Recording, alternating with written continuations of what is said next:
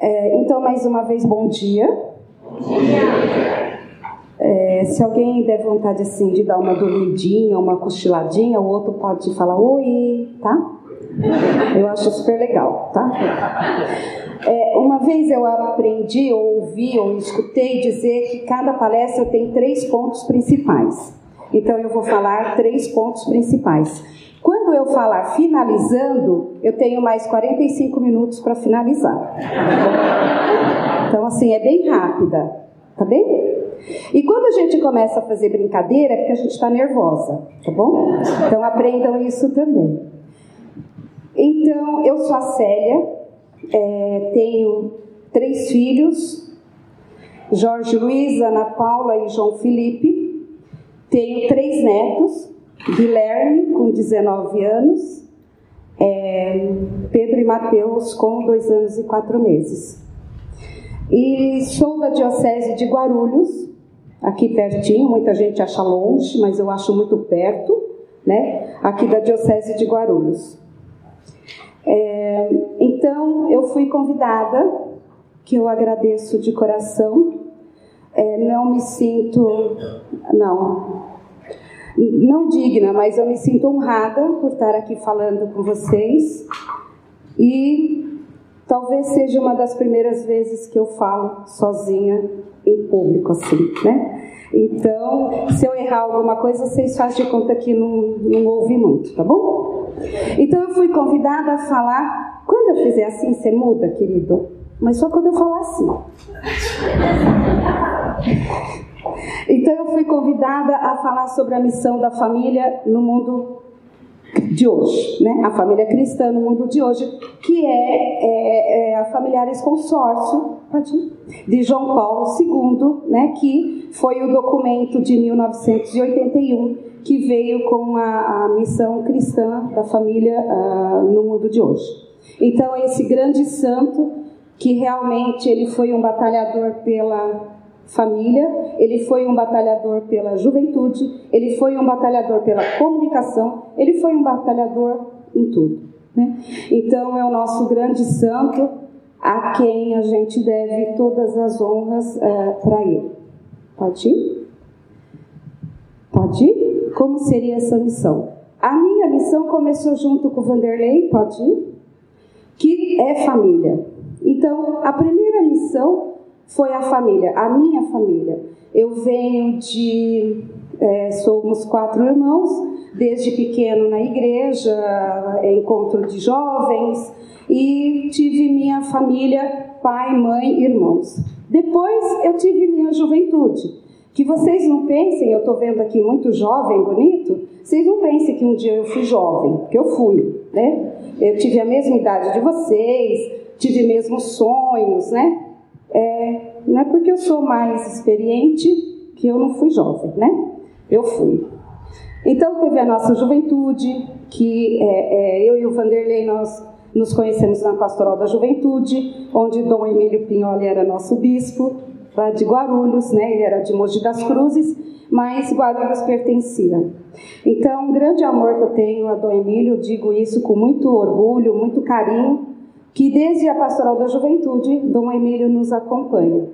Então tive minha juventude, meus sonhos de namorar, casar, ter filhos, tive meu casamento, depois os filhos, né? E da primeira família eu passei a ter outra família, que era a minha família com o meu marido e meus filhos. Tá aqui. Aí tá o Vanderlei, Laís, minha nora, João Felipe, meu filho, Jorge Luiz, meu neto Guilherme, eu, Ana Paula e Leonardo, meu genro. Então essa era a nossa família, né, que era aquela última família que eu coloquei ali. Aí, como será essa missão? Né? Aí é que vem. Até ali eu tinha aquela família, né? E agora? Agora, através da minha perda, das nossas perdas, né? Como será que fica a nossa família, a minha família? Se há uma palavra que resume bem a nossa dor, é a palavra perda. Até parece que a vida é uma sucessão de perdas. Se não vejamos, quando nascemos, perdemos a proteção do ventre. Quando fomos para a escola, perdemos a segurança da nossa família. Quando conseguimos o primeiro emprego, perdemos a liberdade da mocidade. Quando nos casamos, perdemos a liberdade individual. Quando envelhecemos, perdemos a juventude e a nossa vitalidade. Quando adoecemos ou ficamos debilitados, perdemos nossa independência física. Quando por fim morremos, perdemos tudo para o mistério de Deus. Aqui vem uma, umas questões que a gente fala, como que é viver essa família cristã no mundo de hoje? Então, Dom Antônio Augusto falou do matrimônio, do casamento, da família, do pai, da mãe, da criança e aqueles que não têm tudo isso. Por exemplo, o caso das solteiras, né? A perda da oportunidade de construir um lar ou uma família, que ocasiona, de certa forma, falta de segurança e sentimento de desamparo, especialmente à medida em que se avança na idade. Essa questão da solteira não quer dizer que não tem escolha. Tem pessoas que escolhem ser solteiras. Tem pessoas que escolhem ser cebilatado, é, isso aí. Tem pessoas que fazem a opção de servir algo sendo solteiro. Então, essas pessoas são felizes. Não quer dizer que tem, porque não é solteira, não constitui tudo isso. Não, é uma escolha. Isso é a nova é, família também, como citou Dom Luiz. A gente tem que ver qual é também a nova família que está no nosso meio. Aquela família pai, mãe, filho, vovô. Então, vamos viver agora a família atual também, olhando e percebendo qual é a família que está do nosso lado. As pessoas separadas. Perda do amor ou daquilo que julgava ser o amor pela separação do cônjuge, que provoca, além de grande frustração, responsabilidades adicionais com os filhos, com o trabalho e outras que vão sendo descobertas com o passar do tempo. Uma vez nós tivemos um encontro de bioética e o bispo nos falou que uh, de Diamantina, o arcebispo, quem era antes? Dom João Bosco. Dom Bosco, isso. Hã? Isso. Obrigada, Heloísa, que falou? Obrigada, Heloísa. Ele disse que a dor maior do ser humano, em primeiro lugar, é a perda de um filho. A segunda dor maior é a dor da separação. Então vejam como aquela questão que o senhor se referiu ao divórcio é uma dor muito grande. E é por isso que eu parabenizo vocês lá por essa equipe de falar por que você quer separar, por que você quer divorciar. Porque a separação e o divórcio não faz bem para ninguém, nem para os dois e nem para os filhos e família como um todo. É uma dor muito grande e a gente tem que estar atento a essa, a essa questão.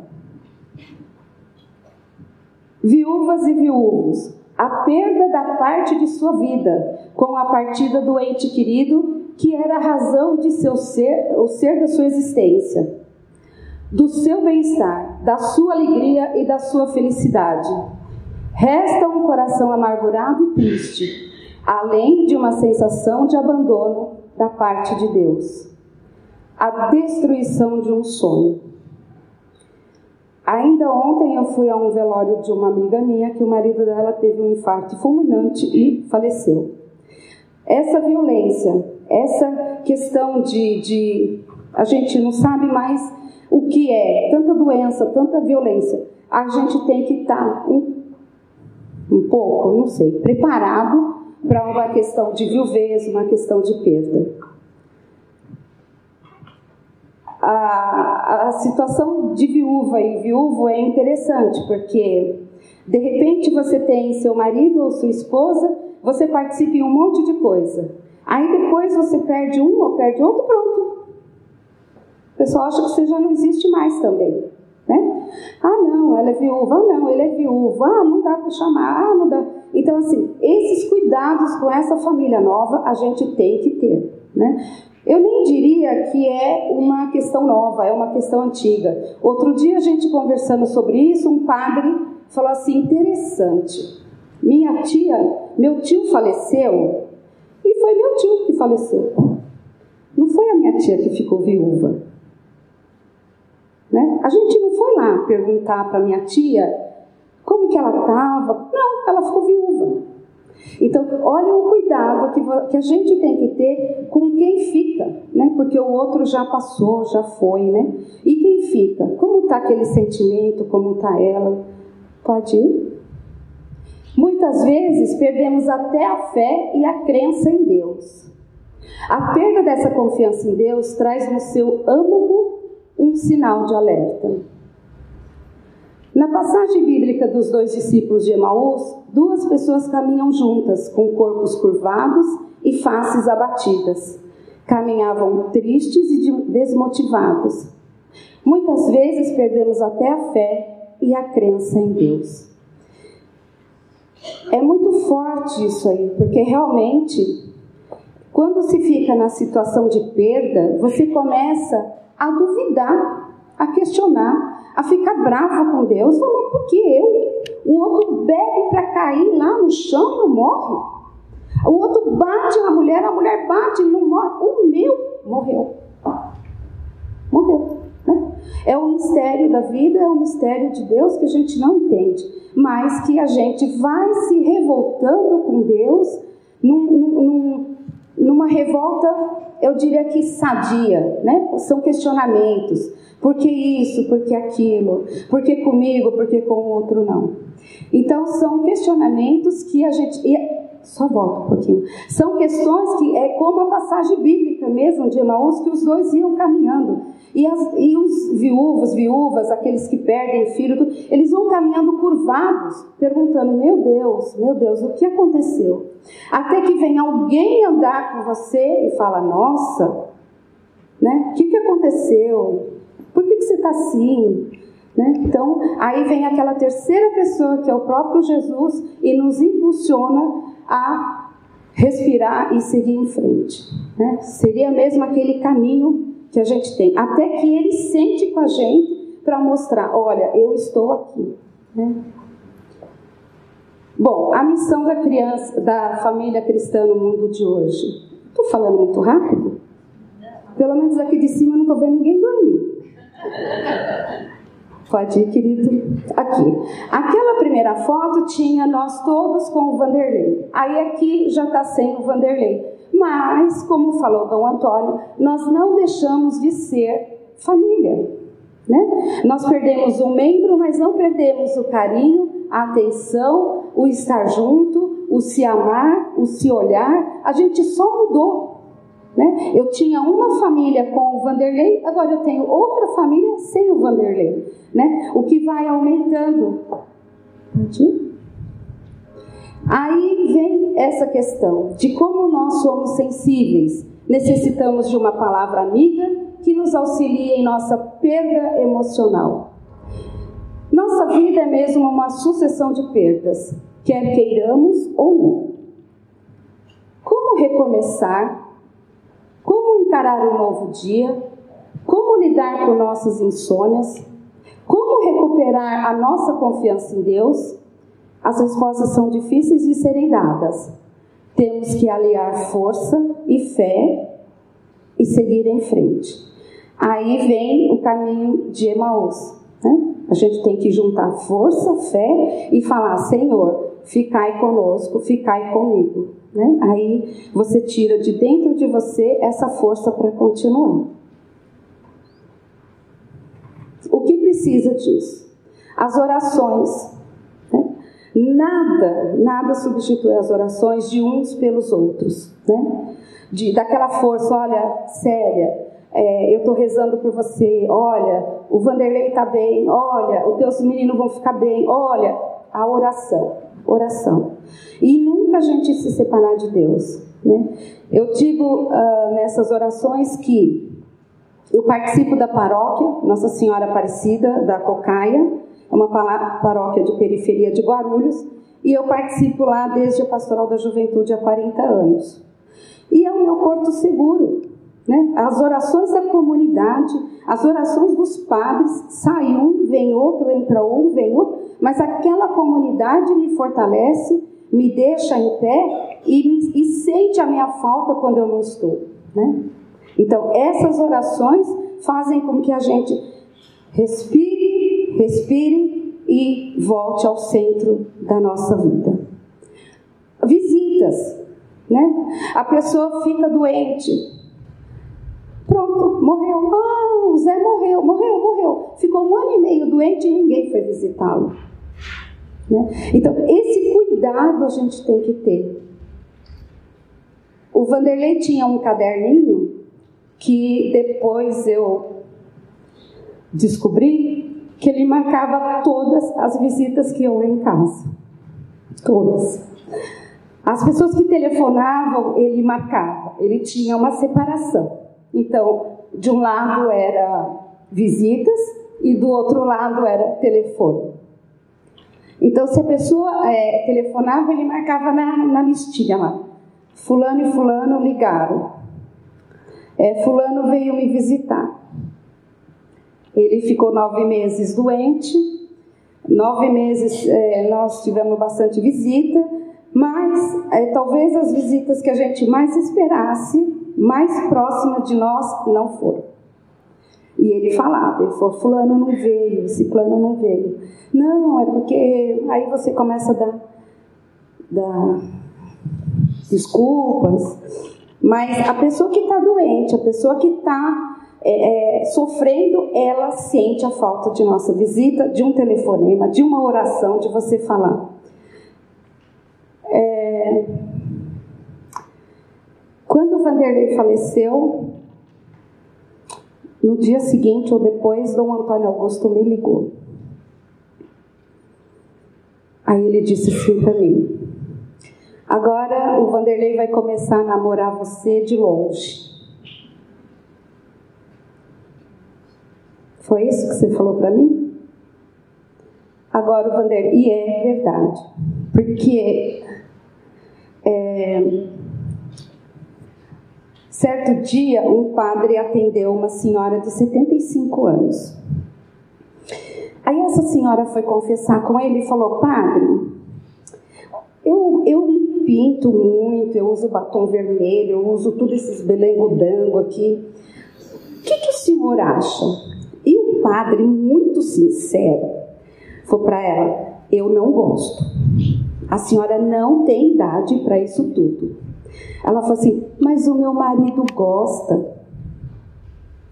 Então ele falou: Uma pessoa com 75 anos, ainda agradando o marido, fazendo uma coisa que ela. Isso é amor. Isso é doação. Então, se vocês me veem assim, toda pintada, que nem antes de eu entrar aqui fui passar batom, porque eu não fico sem batom, sem blush, né? Toda assim, é porque o Vanderlei gostava. Né?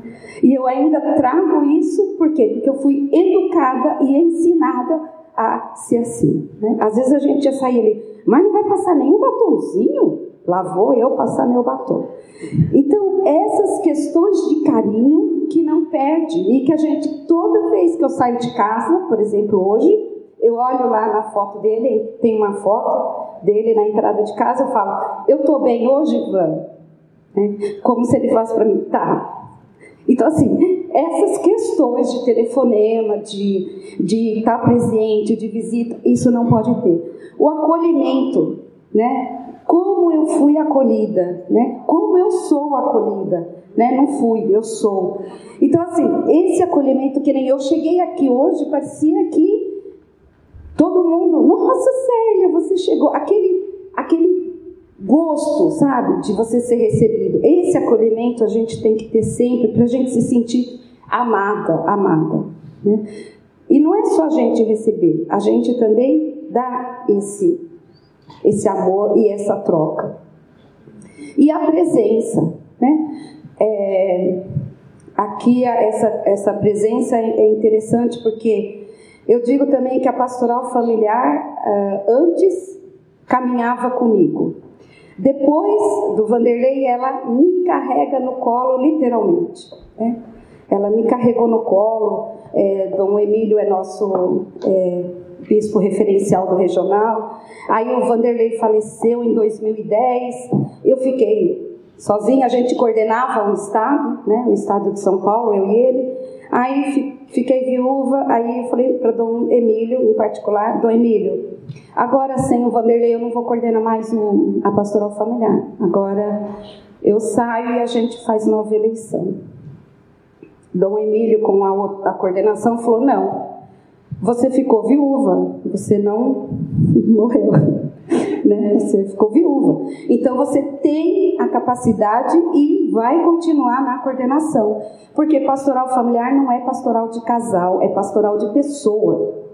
Então, se a gente, se você tem a capacidade de coordenar, você vai ser a coordenadora do estado. E eu continuei por mais alguns anos, e esse ano na assembleia foi que eu saí. Então, assim, literalmente me carregaram no colo, me, me fez sentir amada, viva e respirar fundo e seguir, porque era eu que tinha que continuar, né? Então, era eu que tinha que continuar. Quando eu falo de presença também, eu queria citar um exemplo aqui de Dom Luiz Antônio. Eu não sei se ele lembra. Eu ainda estou com a memória boa, né, do Antônio? lembrando coisa velha. Dizem que a gente está ficando velho quando você começa a falar a mesma coisa sempre. Então eu já estou nessa fase. Uma vez eu fui em Bauru, eu e o Vanderlei, nos 50 anos do Monsenhor Almir, de padre. Isso eu nem lembro mais que ano foi, Dom Luiz. E Dom Luiz era de Bauru. O senhor era bispo em Bauru. E foi uma das vezes que mais eu achei bonito uma celebração, porque Dom Antônio Dom Luiz Antônio ficou do lado do Monsenhor o tempo todo, ele como bispo, e Dom e o Monsenhor Almir presidiu a missa dele. Isso é uma humildade, viu, Dom Luiz? O senhor acho que nem sabe disso, mas desde. Hã? Pois é.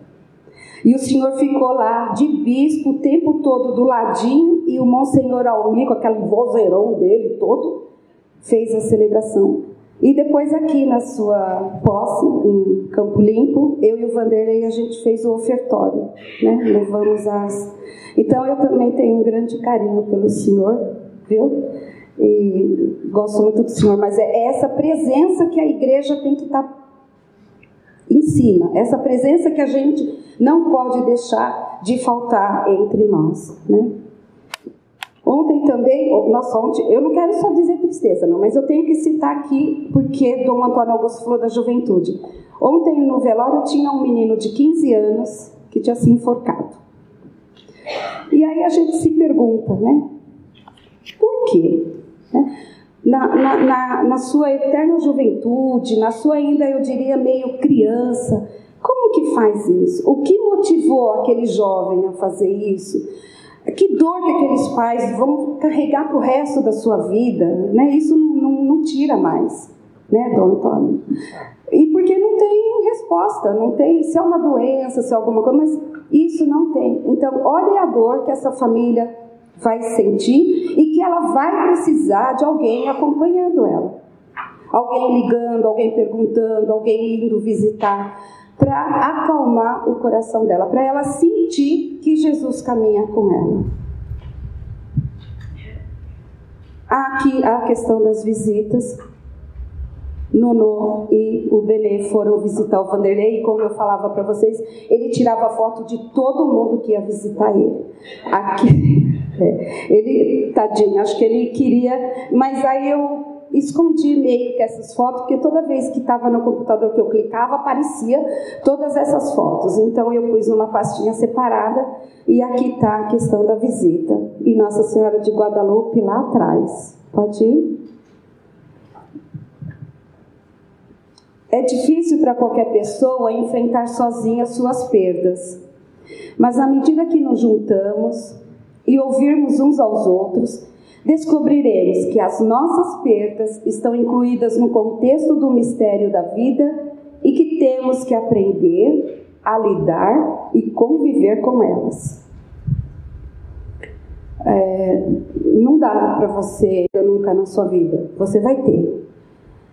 Só que tenho três bispos aqui, eu vou falar uma coisa, se eu estiver errada, depois eles podem falar para mim. A igreja em si, ela nos ensina a ressurreição. Ela nos ensina que a gente morre e que a gente né, vai ver a face de Deus.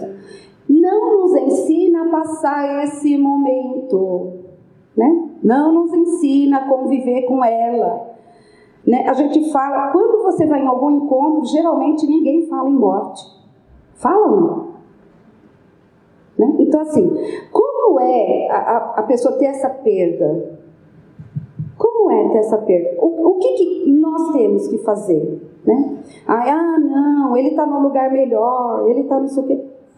A gente acredita nisso e tem certeza, mas esse momento de dor a gente não sabe como passar. Aí tem que ser através uns ajudando os outros e falando e fazendo esses encontros de, de viuvez, encontro de perdas, né? Porque aí a gente vai passando para as pessoas o que é o momento da perda que você tem. Aqui está a Sagrada Família. É, a Sagrada Família até a semana passada no congresso, retrasada no congresso em Guarulhos, que a gente teve, perguntaram: a Sagrada Família é perfeita? É? Estou perguntando, é? É? Sim? Então, São José, primeiro Maria, vem um anjo e fala que ela está grávida aos 15, 16 anos. O que, que ela faz? Se assusta. Não, eu não, não vou, não vou ficar grávida. Eu não conheço homem algum. Não, mas você vai gerar. Aí ela fala: Eis-me aqui a serva do Senhor. José, quando sabe, faz o quê? Corre. Não, não é meu. né? José, a princípio, José. Não, não, não. Aí vem um anjo e fala: José, José, José, José. Tá, vai. Aí ela tem um neném no hospital. Não. Todo mundo cuidando dela. Com aquela mala que as mães levam para o hospital. Aquela mala. Que tem até não sei o quê, não falta nada. Você já preparou a mala do neném? Já. Quando você vê a mala, parece que vai para uma viagem de três dias. Ela tinha mala? Não. Oh, ah, isso é sinal de Deus. Hã? Isso é sinal de Deus. Aí tem o nenezinho, pega na manjedoura, pega os panos, vem não sei o que. Aí tem que sair fugido. Porque já querem matar a criança. Então, né? Aí um dia tá os três bonitos lá, Jesus, Maria e José, Jesus se perde, fica lá no templo. E qual é a resposta que ele dá para Maria? É nossos filhos hoje, né? Às vezes você fala para o teu filho, nossa, vem uma resposta que você fala, meu Deus, eu só perguntei, né? Eu não sei, acho que vocês jovens não são mal criados para suas mães, mas de vez em quando os meus são, né? Umas respostas assim que... Aí Jesus fala, mas como vocês estão preocupados comigo? Lógico, perderam, andaram um dia inteiro, perderam o filho, ficou desesperado, voltou. Aí, Jesus, aí José morre. Não se sabe nada de José, não se sabe com quantos anos, não se sabe como, mas ele falece, né? Não se fala de São José. Aí Maria fica o quê? Viúva. A gente não pensa nisso, que Maria ficou viúva. A gente acha que a Sagrada Família virou, ficou perpétua. Não. Aí ele morre. E onde Maria vai? Com os apóstolos, com os discípulos, com a sua comunidade, que acolheu ela no seu meio. Aí um dia seu filho é crucificado.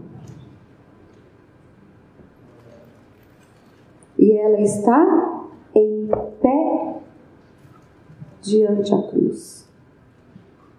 E o que, que Jesus fala? Mulher, eis aí o teu filho. Ela, ele entrega a mãe dele para quem ele confia. E quantas vezes o meu filho também me entregaram para alguém?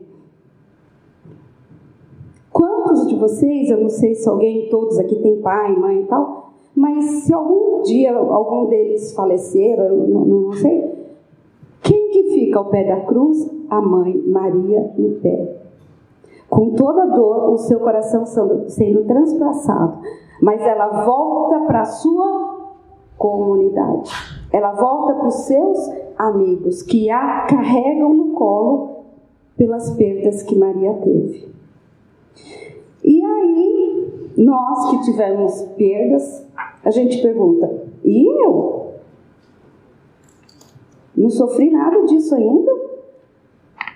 E Maria ficou em pé, por que, que eu tenho que ficar deitada? Não, eu também tenho que ser exemplo. Tenho que ser exemplo para os outros para mostrar que eu perdi, mas eu estou em pé, louvando e agradecendo a Deus, porque Ele está do meu lado, como nos discípulos de Emaús. Aí é que você fala: não, respira, um, dois, três, respira fundo. Vamos continuar tudo o que a gente fazia junto, só que um só. Mas bem feito, bem amado, porque eu estou sendo carregada no colo por Jesus e por Nossa Senhora. Pode? Na exortação apostólica, pode passar, querido. O Papa Francisco, ele, ele tem uma característica que para mim é muito marcante. Ele é doce. Ele tem um sorriso carregado de ternura. Como ele falou, não tenham medo da ternura. Né? Não tenham medo da ternura. E é verdade. Ele fala coisas assim que adoçam o nosso coração, né? Umas coisas gostosas de ouvir, que você fica refletindo. E certo dia ele, ele falou, não sei se eu vou repetir aqui ou não, mas ele falou assim: não fiquem com cara de velório é, a Páscoa inteira. A gente fica triste com cara de velório é Sexta-feira Santa. A Páscoa é para você viver, é para você se alegrar. Tem pessoas que vivem em cara de Sexta-feira Santa a vida inteira. Um mau humor, mal amado. Você vai falar bom dia só se for para você. Então, assim, meu, saiam de perto dessas pessoas. Nós, como cristãos, vivendo no mundo de uma família cristã, tendo Jesus Cristo, tendo Nossa Senhora, nós temos que ter cara de Páscoa todo dia. A gente tem que vivenciar essa alegria de Deus, essa alegria do Evangelho. Né? Não adianta você ficar, lógico, um dia ou outro, você está triste, você tá, mas quem te conhece sabe que naquele dia você não está de bom humor, tudo bem. Mas pelo amor de Deus, né? vamos ser alegres, felizes, contemplar a natureza de Deus. Nossa, eu ia falar e esqueci. Aí vem o Papa Francisco e nos coloca essa lindeza que ele colocou no Amor de Letícia sobre a viuvez, sobre a perda. Às vezes a vida familiar vê-se desafiada pela morte de um ente querido. Não podemos deixar de oferecer a luz da fé para acompanhar as famílias que sofrem tais momentos. Abandonar uma família atribulada por uma morte seria uma falta de misericórdia. Seria perder uma oportunidade pastoral e tal atitude pode, pode fechar-nos as portas para qualquer eventual ação evangelizadora. Então, no ano da misericórdia, não é ser misericordioso se a gente não visitar visitar as pessoas que sofrem, as pessoas que passaram por um luto ou as pessoas que passaram por uma perda, principalmente perda de emprego. Na atual conjuntura que a gente está vivendo, na dificuldade, perder o emprego é muito grave. Porque você fica sem chão para pagar suas dívidas, para pagar o que quer que seja. Você perde a sua identidade como pessoa porque não tem um emprego. A gente se sente humilhado, né? Num, num espaço que você podia ser uma pessoa melhor tendo o seu trabalho digno. Pode ir? 254 ele fala: Compreendo a angústia de quem perdeu uma pessoa muito amada, um cônjuge com quem se partilhou tantas coisas. O próprio Jesus se comoveu e chorou no velório de um amigo. Como não compreender o lamento de quem perdeu um filho? Olha como Francisco ele vê toda a dor que a pessoa está sentindo. Quem está acordado, bate o pé direito.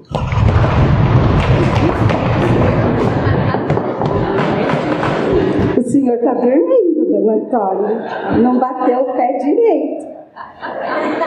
Ah, o pé direito está levantado. Pode ir? Esse exemplo dessa senhora. Ali falou anterior de perda de um filho. Essa senhora teve nove filhos, cinco faleceram e quatro sobreviveram. Desses quatro filhos, um aos 15 anos falece de um acidente de firma, de empresa. Caiu uma máquina em cima dele e morre instantaneamente, ficando ela com três filhos. Depois ela perde o marido aos 50 anos. O marido com 58. Depois ela perde um genro com 62. Um ano e meio depois ela perde uma nora com 50. Ela tem 84 anos hoje. É a pessoa mais alegre, mais cheia de fé, mais acolhedora, mais que incentiva as pessoas que perdem a viver o Evangelho de Cristo. Essa mulher é a minha mãe.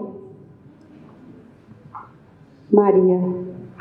Ela nasceu no dia 25 de março, no dia da anunciação de Nossa Senhora. Todas essas perdas, e ela continua firme e forte em frente à cruz. E nunca eu ouvi ela falar uma coisa contra Deus ou contra a situação da nossa família.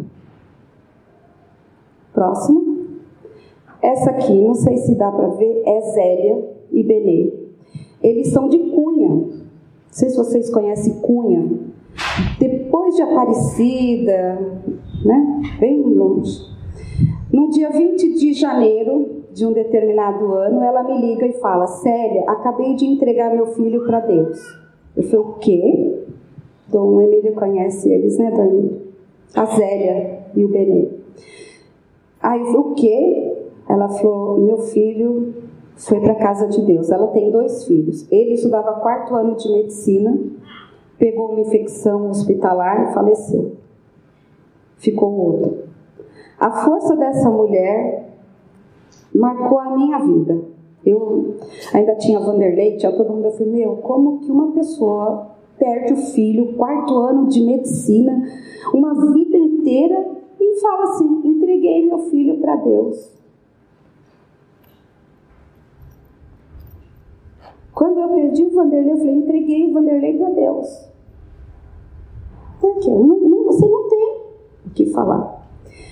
E ela, uma vez, duas, três, quatro, às vezes ela me vê assim, quieta, ela chega e fala assim: Quando eu perdi meu filho, eu tinha o Benê para chorar comigo.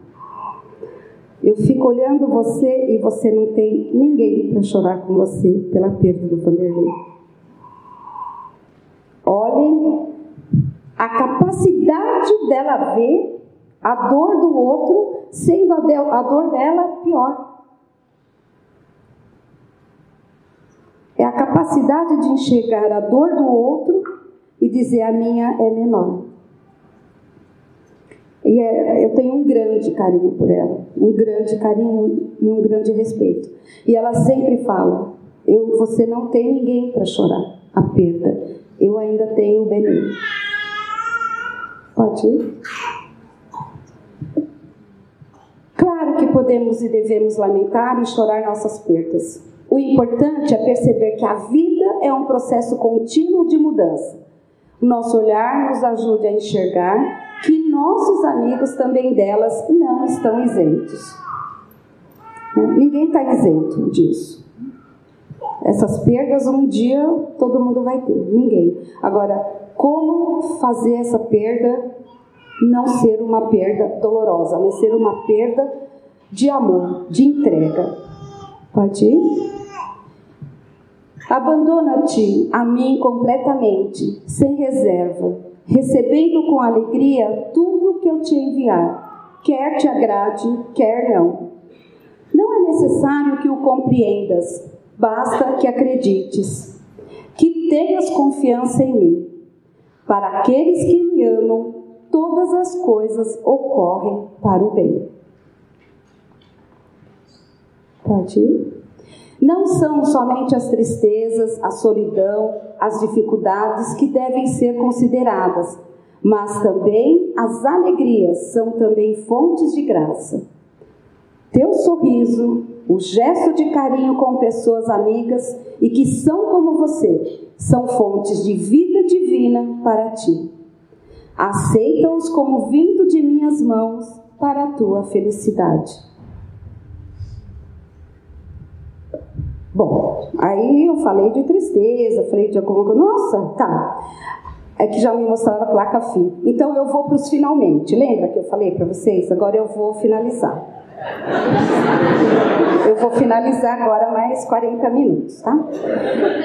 Esperança, fé e alegria. Pode ir. Agora a gente começa. Ai, que coisa linda! Meus netinhos gêmeos.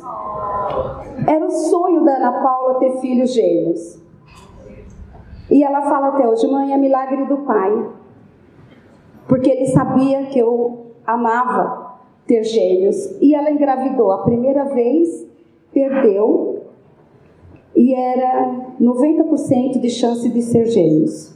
Essa menina entrou em desespero, que agora não vai ficar mais grávida de gêmeos, porque perdeu, porque não sei o quê. Engravidou de novo, dois. E o médico falou para ela: a probabilidade dela engravidar de novo e ser mais dois é de 90%. E ela tá doida para ter agora duas meninas. doida. Pode ir. E aí, como nós somos os discípulos de Emaús, nós criamos um grupo. Um grupo Ficai Conosco, Senhor. No luto, ainda fala que, é, Papa Francisco, no luto há momentos em que é preciso ajudar a descobrir que, embora tenhamos perdido um ente querido, existe ainda uma missão a cumprir e não nos faz bem prolongar a tristeza, como se isso fosse uma homenagem. A pessoa amada não precisa de nossa tristeza e nem retém lisonjeiros que arruinemos a nossa vida. Então, a missão do Vanderlei já foi, mas eu continuo na minha missão. Então é isso que o Papa fala, né? E não vou prolongar a dor. A dor já passou, já curti, já foi. Agora eu tenho outra missão a fazer. Pode ir? Aqui é um grupo, pode passar outra? É um grupo Ficai Conosco, Senhor. Nós somos em nove. Pode passar? Dois homens e sete mulheres, que a gente não sabe como eles ficam no grupo, porque é de tanto que a gente fala, mas e aí, assim, esse grupo nós somos todos viúvos, né, ou viúvas, e tem uma separada, que é da pastoral familiar a nível de Brasil. Então, cada uma, dentro dessa amizade, a gente foi se juntando. Então, tem quatro de São Paulo, tem uma de Curitiba, uma de Recife, dois de Belo Horizonte e acho que só. Então, nós formamos um grupo, Ficai Conosco, Senhor, nós nos reunimos já duas vezes, pode passar. Nós nos reunimos já duas vezes, uma em São Paulo e outra em Recife, para a gente fazer um, um documento, um livro, contando essas experiências, contando a nossa dor, contando as nossas alegrias, o que esse grupo fez cada uma reviver a alegria de viver. Né?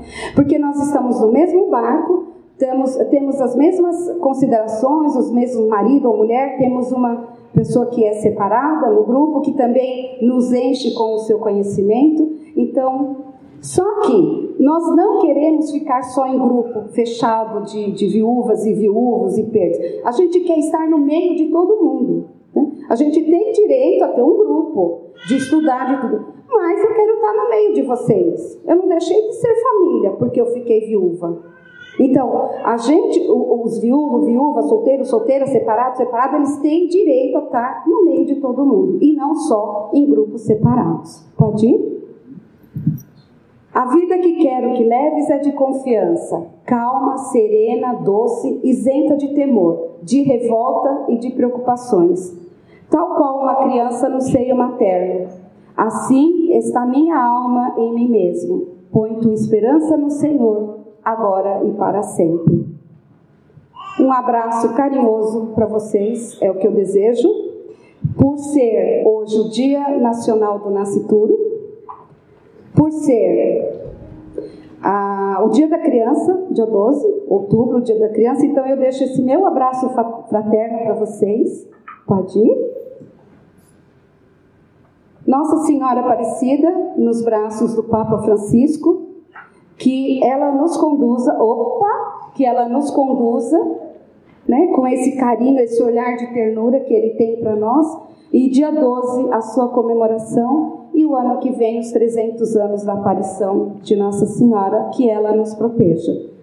Aqui o outro, o meu agradecimento a toda a equipe das famílias novas, através de vocês, o encontro mundial da família que a gente teve junto, Aliás, já é o quarto encontro mundial que a gente participa sempre junto, desde 2006.